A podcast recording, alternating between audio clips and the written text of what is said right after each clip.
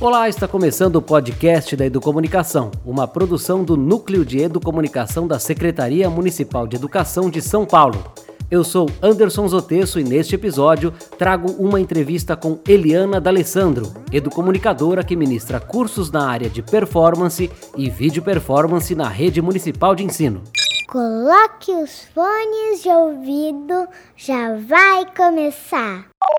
Continue conectado, porque eu apresento dicas importantes para você que quer participar dos cursos, eventos e projetos da rede. Entrevista!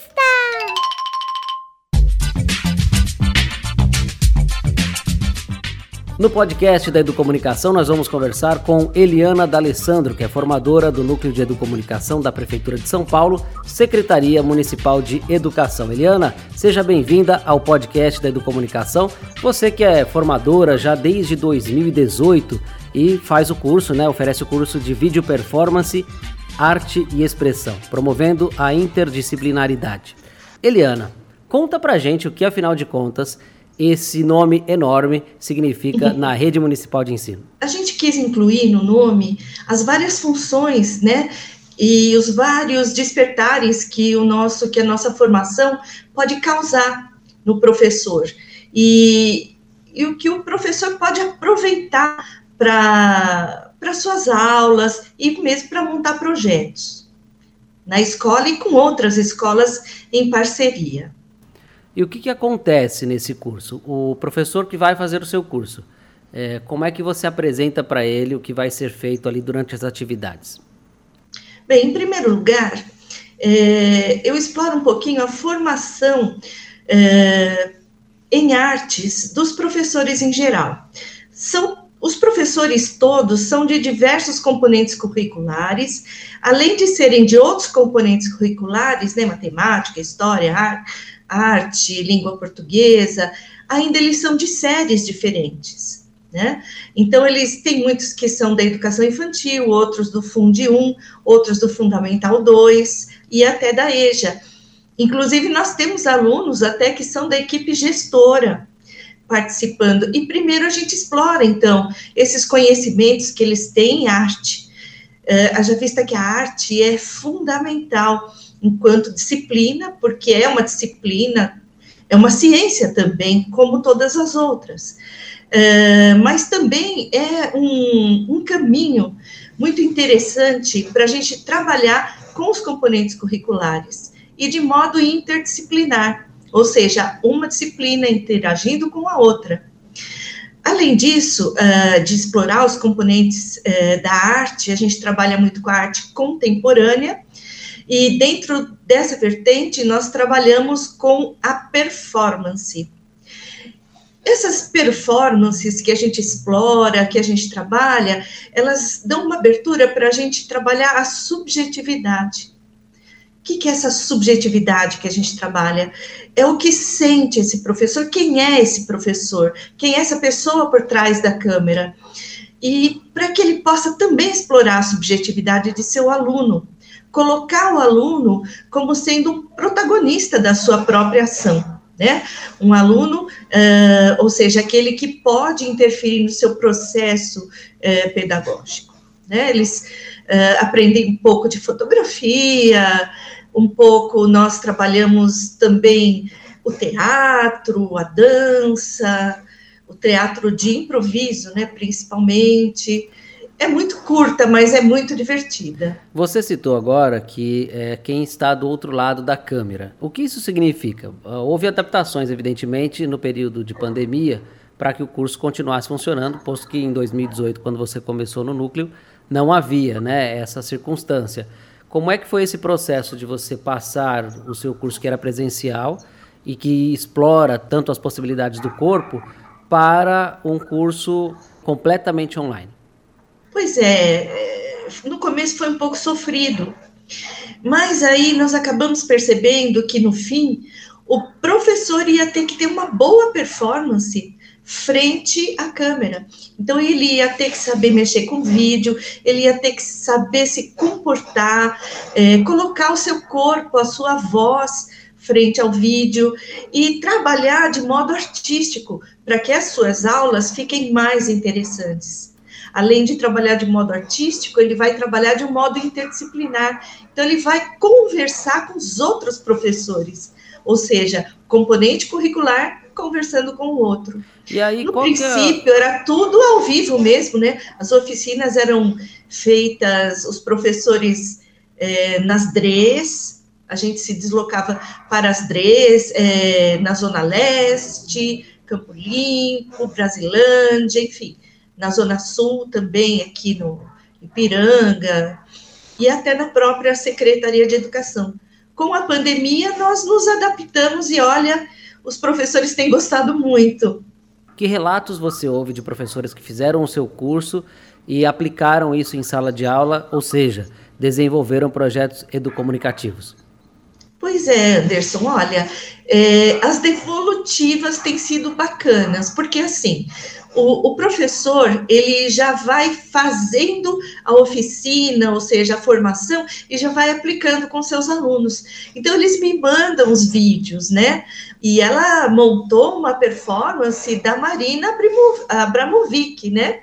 Aquela, baseada naquela performance ritmo, de 1974, onde ela fica parada, esperando, com vários objetos na frente, o que é que as pessoas iam fazer com ela. Olha, foi sensacional. As crianças abraçaram a professora, colocaram flores no cabelo, as crianças é, todas sentaram em volta e ficaram esperando para ver se ela ia falar alguma coisa e foram interagindo com ela pegando na mão, tudo de um modo muito carinhoso. E foi assim, né? É, esse despertar, uma das aulas que ela achou bem interessante. E depois houve a discussão com os pequenos, né? Ah, Pro, por que você estava quieta? Ah, o que, que aconteceu aqui? Aí ela foi perguntando os sentimentos das crianças. Foi bem bacana, viu? Você tocou num aspecto muito importante. Como fazer com que as pessoas compreendam, se é que a gente pode usar essa palavra, a performance como expressão do corpo, já que as performances, né, o trabalho feito é tão polissêmico, é tão cheio de sentidos, é, produz tantas imagens. Qual, como é que você tem alfabetizado as pessoas, se é que a gente pode usar essa palavra também, para compreender esse fenômeno artístico? Pois é, para começar, nós trabalhamos com é, performances mais simples, né, e mais populares, às quais as pessoas têm acesso. Elas conhecem essas performances e aí elas podem ir treinando as próprias performances de acordo com a sua subjetividade. Bom, haja vista que a performance é uma arte efêmera, ela passa e o que estava ali acabou, nós temos, na verdade, são vídeo performances, né? É, uh, documentação da performance que aconteceu em algum lugar. Mas também temos vídeo performances montadas para o vídeo, né? Então, nós trabalhamos muito, assim, a questão do, da crítica da televisão dentro do vídeo, como é que a gente, como é que a televisão influiu dentro do vídeo, a gente trabalha muito com as video performances do Otávio Donassi, que ele critica a televisão dentro da própria televisão. Desde a década de 80, mais ou menos, 70, 80, até o início dos anos 2000, explorando sempre a função da TV na vida das pessoas.